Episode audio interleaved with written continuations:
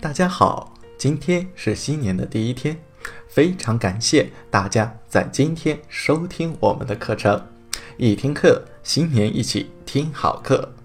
本节课是哈佛大学的幸福课，多则列，少则精，用心去享受一件事情。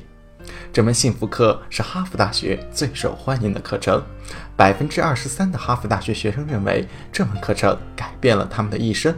本门课的授课导师泰本也被誉为哈佛大学最受欢迎的导师。下面课程开始。在上段课程中，我们提出了事实上压力不是问题，这是压力研究中最有趣、最令人惊讶，也是最显著的发现。压力本身其实是一件好事，就像在体育运动中，我们给予肌肉压力。肌肉就会发展增长，我们心理上、情感上给予自己压力，我们就会成长，就会变得更开朗、更坚强。就好像是影响机体的细菌会让人们产生抗体一样。从小在无菌的环境中长大，从未受过外界任何压力，对人们是不利的。在心理和情感上同样适应。所以，我们的关键问题不是压力，而是缺乏休整。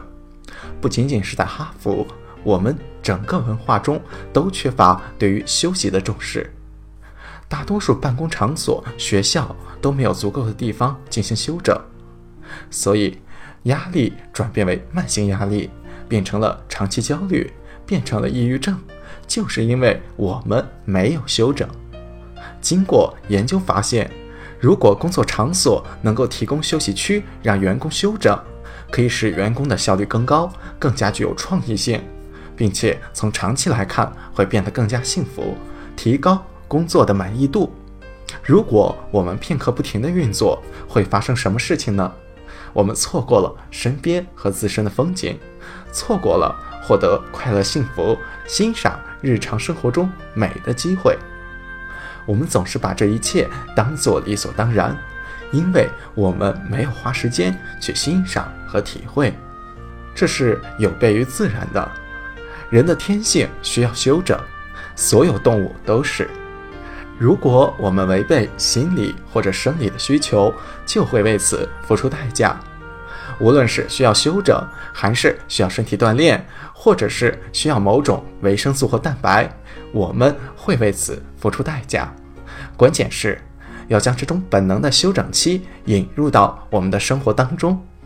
关键在于集中注意力的同时，关注于工作和休整。想一下我们之前提出的问题：处于相同的现代社会，拥有相似的雄心壮志。为什么有些人能够获得成功？因为他们知道什么时候应该聚焦于工作，什么时候应该聚焦于玩乐。通俗来说，他们的工作很拼命，他们的放松很尽兴。具体是什么意思呢？首先要休整。他们明白多则练，少则精。诺贝尔奖得主以色列的科学家丹尼尔曾经做过一个研究。他希望研究一天内妇女的感情经历。他先是让一些妇女经历一些特定的事件，然后对这些经历做出评估。这些经历包括工作、购物、和亲密伴侣与孩子共处的时光、与朋友共进晚餐等等。评估一天内他们的心情。结果令人惊讶，这些妇女并不是特别享受和孩子共处的时光。这一结果让丹尼尔非常的吃惊。他和合作者进一步研究发现，这些妇女并不是不爱他们的孩子，他们很爱孩子。对其中大部分人来说，孩子是他们生活中最有意义、最重要的一部分。但是，他们和孩子共处的经历通常并不愉快。这是快乐的第二个组成部分，有意义但是不愉悦。为什么呢？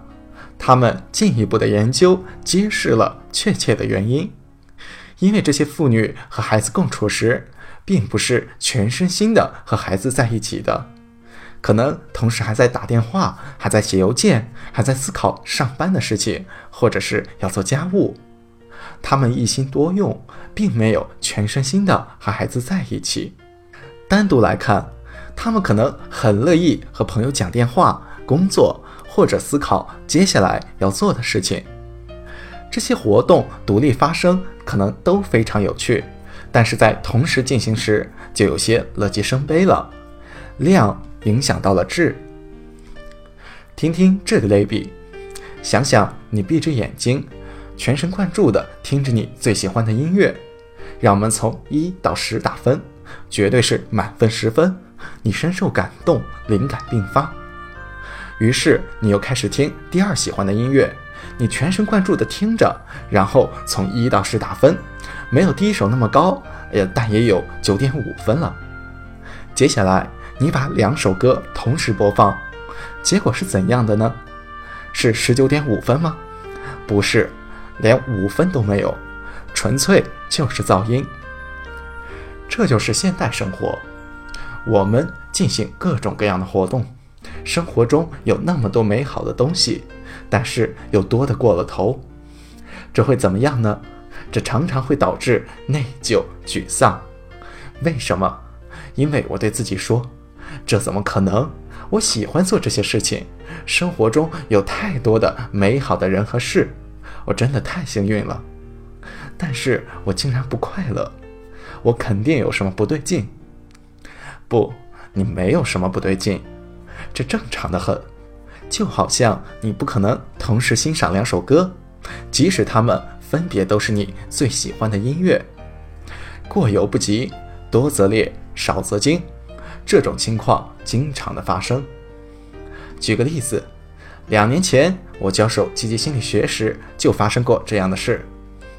刚开学一个月，我十分的困惑，为什么我不快乐？教学工作很顺利，我很喜欢上课，我同时还担任着顾问的工作，在全国各地进行积极心理学的讲座、写作、出书，还有和家人待在一起，做各种。我喜欢在乎充满激情的事情，于是我退了一步，我发现自己拥有的太多了。一旦我减少活动量，幸福指数又重新上升。多则劣，少则精。两性关系研究者 Hendrik 夫妇认为，爱与性和压力是成反比的。如果我们能够帮助人们简化生活，降低压力水平。他们的关系将会大大的改善。更重要的是，他们生活中的积极方面也会得到相应的提升。它会影响到我们生活的方方面面，无论是爱情生活和孩子共处、工作、阅读，都有可能产生过量的困扰。所以，如果我们把午餐当做休整，同时还要打电话、写邮件，那就不叫休整了。而是更多的压力。但是，如果我们只是享用午餐、享受美食，或者只是和爱的人待在一起，那就绝对是休整。专注是关键，工作也是如此。但是在当今社会，尤其是处于领导地位，你们很多人可能已经不可避免的要多任务执行。关键就在于减少任务。在哈佛。几乎所有人在从事需要集中注意力的工作时，都很会开着邮件。我以前也这样，直到后来我读到了这项研究：当你开着邮箱去做一些需要集中注意力的工作时，你的智商会下降整整十点。我不知道各位怎么想的，但是我确实少不了这十点智商。作为比较，如果你一整晚通宵，三十六个小时不睡。也等于智商减少十点。另一项比较，如果你抽大麻，你的智商会降低四点多。所以，如果你面临选择是要休息一下，还是要降低智商，伦敦大学进行过一项研究，上班发短信的人智商也会降低十点，和整晚通宵的人一样。抽大麻才四点，比这多两倍还多。听我的建议。如果你关邮箱两小时，不会发生什么大不了的事情，什么都不会发生。啊，除了这种情况，你可能会收到另一条消息，问你的服务器是不是坏了？你没有收到我的邮件吗？其实你收到邮件了，如果一两个小时不回复，对方就会以为服务器出了问题，除此以外什么都不会发生。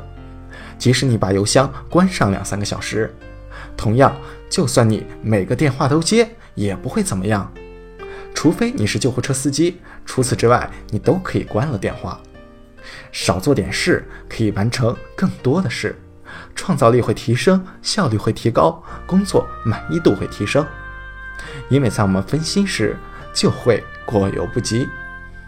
我提到过很多技巧，比如说记日记、表达感激、写感谢信、生理锻炼等等。但是最关键的是，不要做过多的事情，而是少做，或者说是明确你真心想要做的，然后坚定不移地执行下去。因为多则练，少则精。今天是大年初一，相信很多人都还陪伴在家人身边。接受我们今天的建议吧，多则练，少则精。放下你们的工作、手机，去享受和家人的时光吧。本段课程到此结束，谢谢大家，祝你们幸福快乐。